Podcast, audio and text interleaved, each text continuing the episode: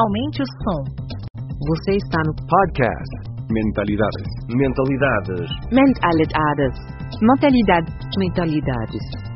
Turbine sua mente com conteúdo de qualidade sobre inovação, Criatividade, empreendedorismo, negócios e educação. Ideias originais do professor Marcelo Pimenta. Acesse o blog mentalidade.com.br para mais textos, vídeos e outros episódios. Olá, ouvintes do podcast Mentalidades. Você sabe que aqui é o espaço que a gente promove a inovação, a criatividade. E o episódio de hoje a gente traz um papo com o Léo Carrareto. Ele que é jornalista, é empreendedor, atua mais de 20 anos no mercado de marketing e é um cara que vem fazendo acontecer no ecossistema de inovação de todo o Brasil, mas principalmente no ecossistema de inovação do Espírito Santo. Lá ele criou uma escola chamada ISA Educação e ele faz consultoria, faz projetos e você vai ver como na prática é possível você inovar e conseguir superar as dificuldades que tem nesse processo. É um bate-papo muito gostoso, a gente fez no nosso YouTube e aqui para o podcast você ouve um trecho desse papo. E no final, se você quiser, se você quiser ouvir tudo, vai lá no YouTube que vale muito, muito a pena. O Léo sabe muito. Obrigado aí pela sua audiência e vamos inovar juntos. Léo, Conta aí, inovação na prática. Quais são os desafios? De que forma você vem conseguindo trabalhar e vencer né, esse, essa necessidade cada vez mais fundamental de todas as empresas em momento de pandemia, de estar tá entendendo o cliente, estar tá trazendo novidade, trazendo valor para o cliente. Né? Que o pessoal que acompanha aqui já sabe né, que inovação não é fazer bonitinho ou fazer um pouquinho diferente, mas é entregar valor. E aí eu sei que você preparou um material, gostaria que você tivesse aí à vontade para compartilhar aí seu conteúdo. Já está passando aqui um vídeo, olha só que lindo esse. Olha, o cara tá olha só. Rapidamente eu deixo esse slide aqui. É, que foi até um, um slide que, que foi, era, era o mesmo captação de uma ação da National Geographic, e aí eu uso, aí o pessoal realmente acha que eu fiz para palestra, mas foi uma ação promocional que eu participei da National Geographic, e realmente foi muito legal. Lá no SXSW, aquele evento que a gente está doido para voltar, doido para se encontrar lá, né, Menta?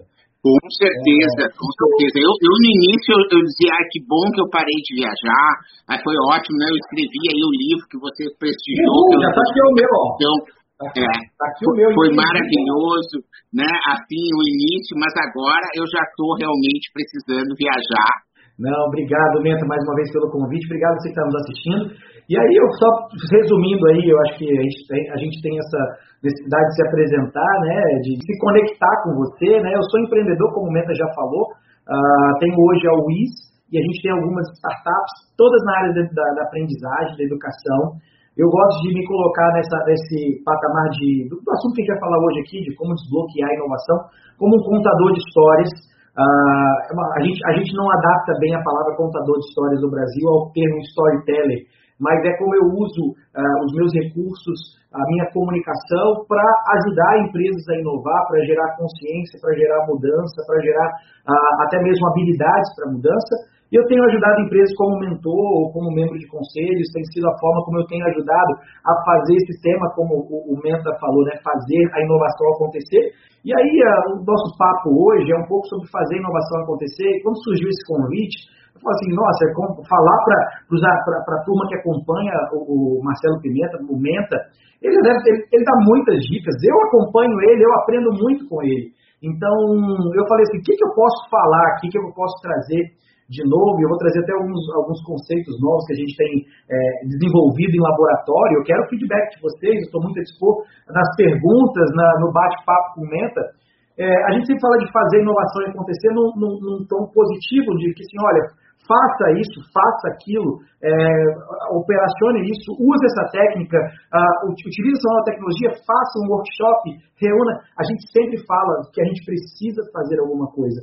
Mas eu estou, nos últimos meses, eu, tô, eu tenho pesquisado muito o que não fazer ou o que, que deu errado. Existem várias pesquisas sobre isso. Uh, mas eu quero trazer para num tom mais leve do que ao invés de a gente falar que 57% da inovação não dá certo por causa de alguma coisa ou outra, eu quero trazer uh, num tom reflexivo o que, que a gente está tá fazendo de errado e que não está deixando a inovação acontecer. Uh, inclusive, o meu próximo passo nesse, né, nessa pesquisa, nesse, nesse laboratório, é criar ali 50 coisas que a gente pode ou não, que a gente não deve fazer para a inovação acontecer. Hoje eu estou sendo um pouco mais sucinto, hoje eu estou trazendo alguns conceitos uh, de, do que, que a gente uh, pode, uh, o que está acontecendo que não está inovando. E isso vem, gente, eu tenho oportunidade no meu trabalho como aprendizagem de conversar com muitas empresas a respeito de inovação. E inovação já, como eu falei, né, quando a gente começou, o Meta também, eu, a gente não tinha essa palavra inovação tão clara, era uma coisa muito de professor pardal, era uma coisa muito distante da realidade das empresas, das pessoas. E aí a gente ah, começou nos últimos, sei lá, cinco anos, quanto, coloca aí no chat aí pra gente, qual foi a primeira vez que você se atentou para inovação? Coloca aí você que está acompanhando a gente, e você que vai ver em qualquer outro momento, coloca no chat agora aí, qual foi o mês ou qual foi a sua primeira lembrança a respeito de inovação?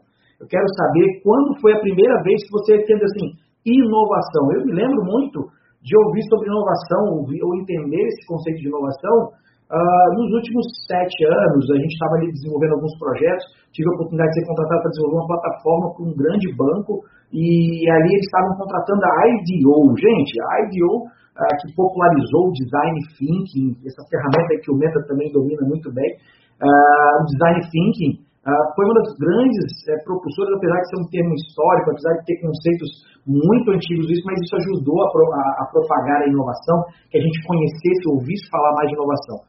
E aí, do, tema que a gente começou a entender o que é inovação, que a gente precisa de inovação até hoje, uh, a gente tem visto as empresas cada vez mais conscientes, cada vez mais voltadas para isso, cada vez mais direcionadas.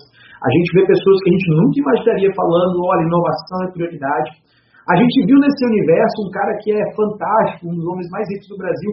Ele fala assim: Eu sou um dinossauro apavorado. E ele falou numa humildade que eu admiro muito, e ele imediatamente, a gente está vendo todos os esforços de, de, de, de, de posição dinossauro apavorado, o cara já está ali fazendo com as empresas dele vários movimentos de inovação incríveis.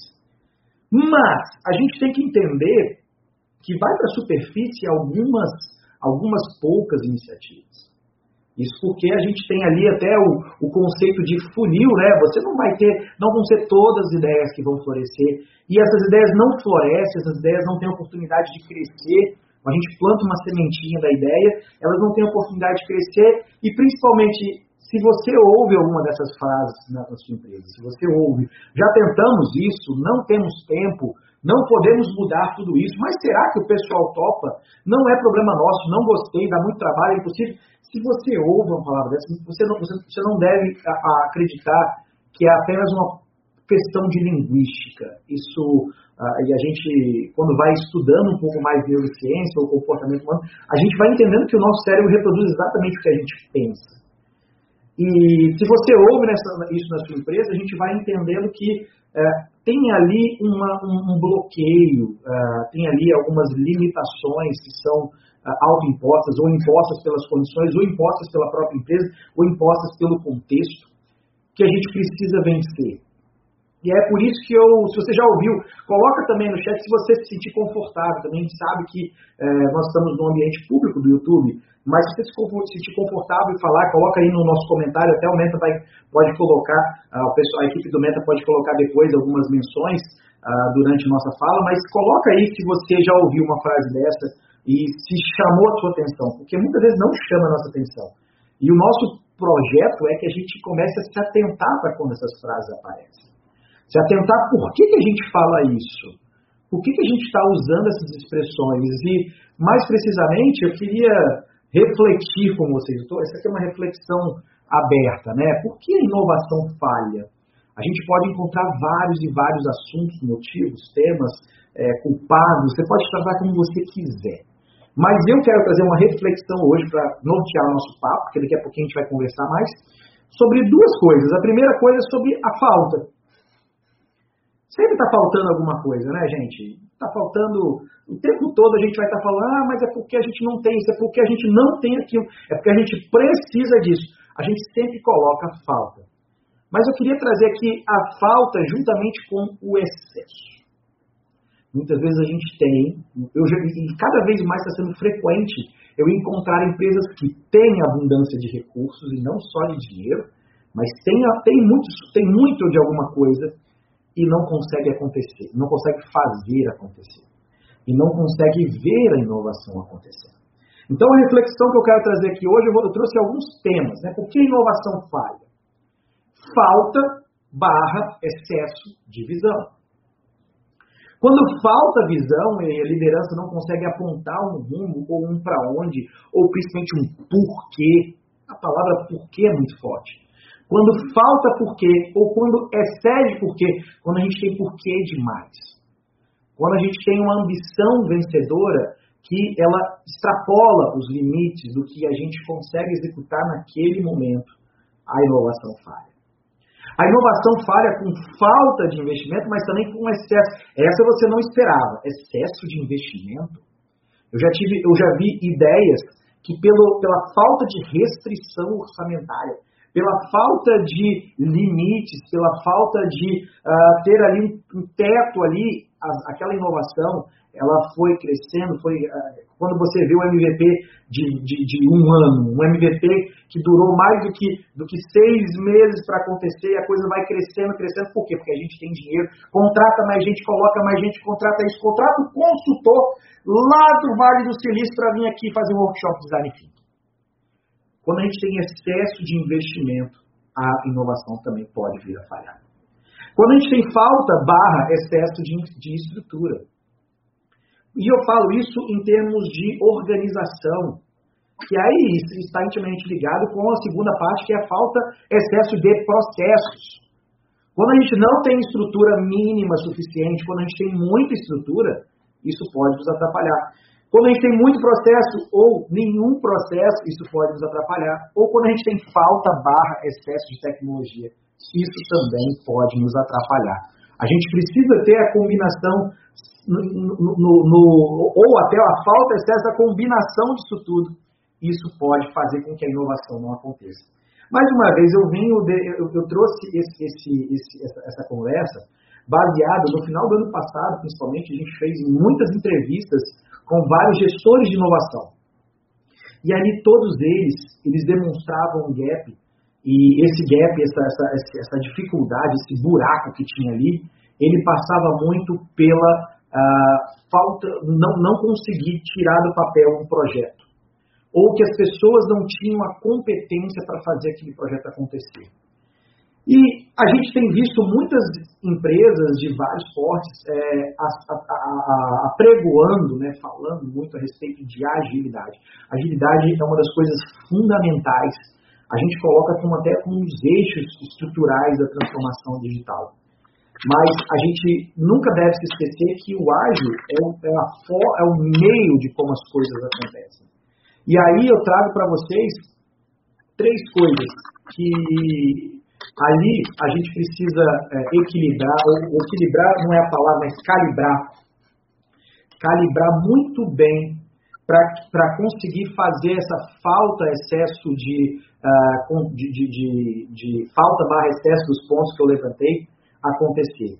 Cultura, liderança e pessoas. Mas, Léo, como é que eu faço isso?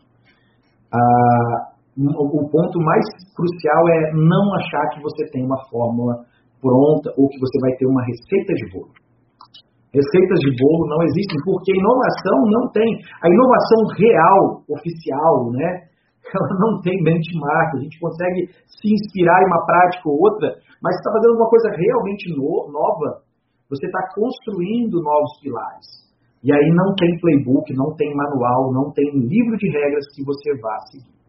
Eu queria só trazer aqui a empresa Alice no País das Maravilhas, é uma reflexão nova que eu tenho trazido aqui, vou trazer para vocês aqui hoje, e encontrando aí uma, uma, uma comparação para a gente olhar dentro da nossa empresa e ver se a gente está nesse, nesse, nesse estágio, né?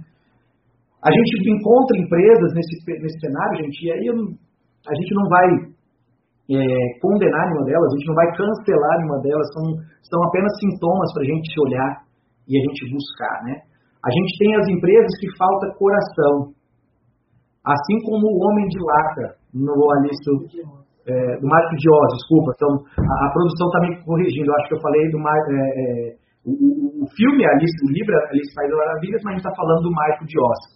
E aí a gente, tá, a gente tem a, a questão do homem de lata que não tem coração, que ele está buscando o coração. E aí ele se encora dizendo que a inovação não é para ele, mas o antídoto é o amor ao problema.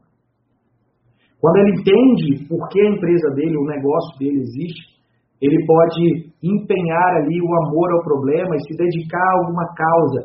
A gente precisa reconectar as nossas empresas a por que elas existem, como elas existem.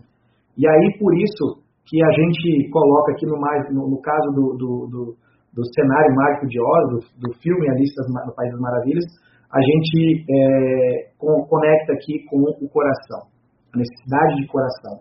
A necessidade de coragem gera paralisia. E aí vocês, aí todo mundo lembra, gente, coloca no chat aí se vocês lembram bem do filme, tá?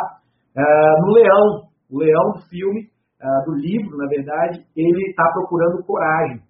E aí ele se ancora várias vezes no seu medo, dizendo não é comigo, então é a falta, o antídoto é a liderança, o protagonismo. A gente está falando também da, da, potencial falta de cérebro, que aí a gente tá, gera a ignorância no espantalho, que é o personagem. E esse ancora dizendo, é modismo, inovação é modismo, e, e o antídoto é competência e curiosidade. E direção é, falta direção, a gente está falando da Dorothy, gera vitimização, que se ancora dizendo no meu tempo e falta estratégia. Obrigado, Léo. Bom dia a todos. Bom dia, gente. Tchau, tchau. Obrigado por sua audiência. Aguardo seus comentários. Se achou esse conteúdo interessante, indique para quem você ama. No YouTube temos dois canais, procure por Mentalidade de Professor Marcelo Pimenta. Assine nossa newsletter gratuita em nosso site. E não deixe de participar da novidade, nosso canal Mentalidades no Telegram. Te espero lá.